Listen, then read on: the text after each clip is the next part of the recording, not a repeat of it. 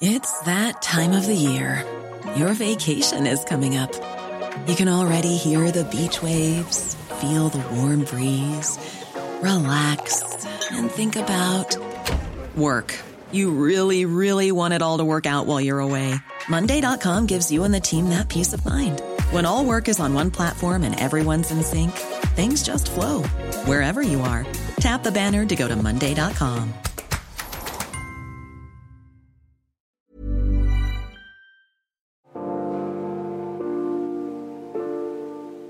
Pendant l'été, dans l'envers du décor, on a décidé de changer un peu les choses.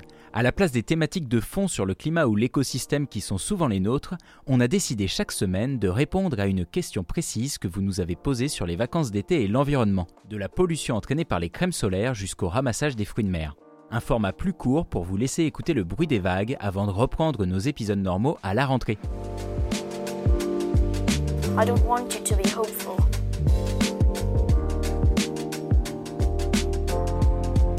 I want you to panic.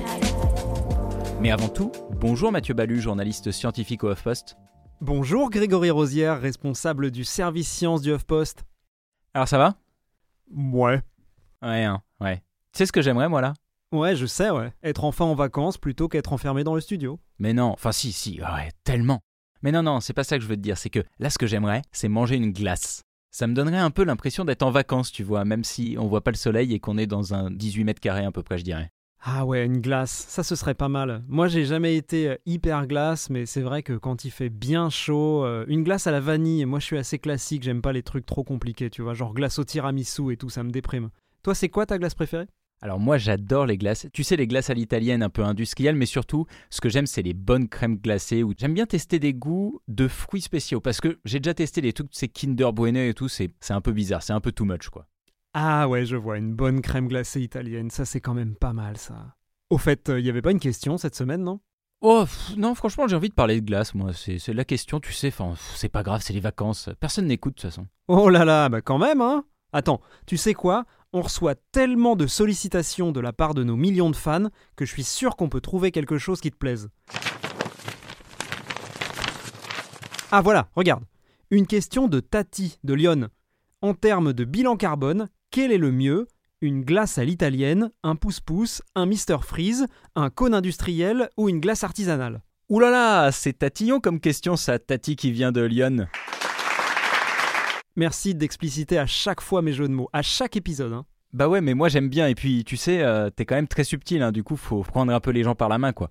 En tout cas, c'est super compliqué comme question et franchement, on n'a pas vraiment la réponse exacte. Il y a eu quelques études sur les glaces, mais on n'a pas de comparaison aussi poussée, quoi. Eh bah super, merci Greg. Voilà, salut à tous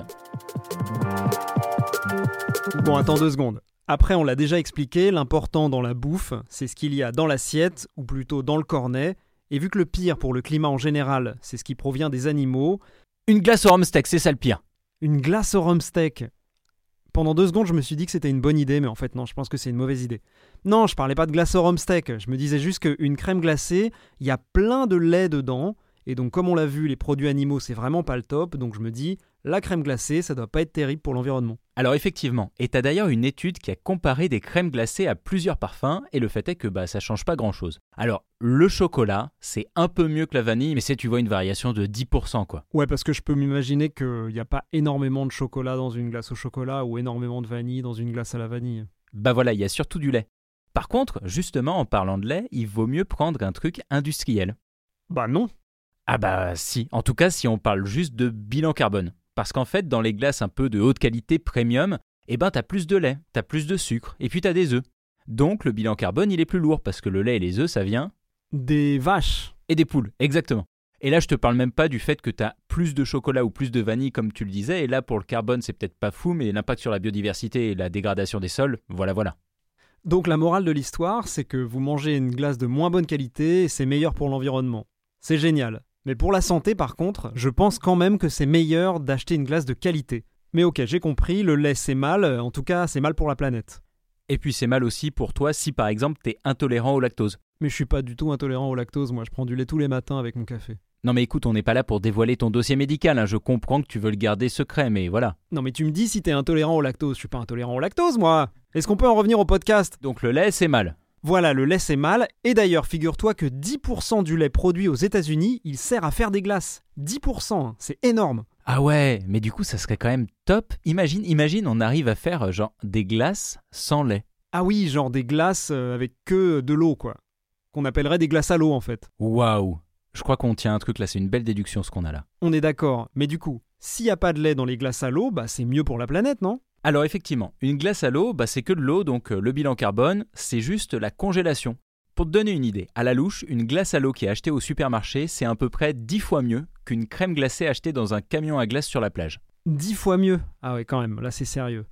Ça m'embête un peu, hein, parce que moi j'aime bien les glaces à l'italienne et j'adore acheter les glaces au camion sur la plage. Eh ben écoute, t'as qu'à inventer les glaces à l'eau à l'italienne. Ça marchera jamais ça. En revanche, il existe des glaces à l'italienne à partir de lait de soja. Il y a une boîte d'ameublement un peu connue euh, qui a fait ça.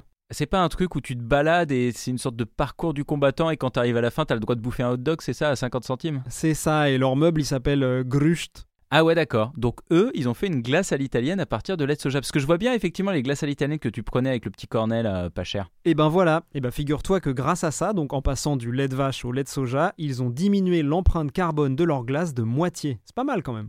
C'est pas mal. Reste à voir euh, à quel point ils ont diminué le bon goût de cette glace quand même. C'est ça qui m'inquiète moi, parce que personnellement les yaourts au lait de soja, euh, je suis désolé mais je trouve ça pas bon. Bah ouais, mais au moins tu sauves la planète. Donc c'est pas mal. En conclusion, si vous voulez manger une glace à l'italienne tout en ayant bonne conscience, allez dans un magasin de meubles le dimanche plutôt qu'à la plage. À la semaine prochaine. Salut Comment on dit salut en suédois? Alors je crois que je sais, je crois que c'est hey. Hey. Oui, parce qu'il me semble qu'on dit hey pour dire à la fois bonjour et au revoir. Hey. Hey.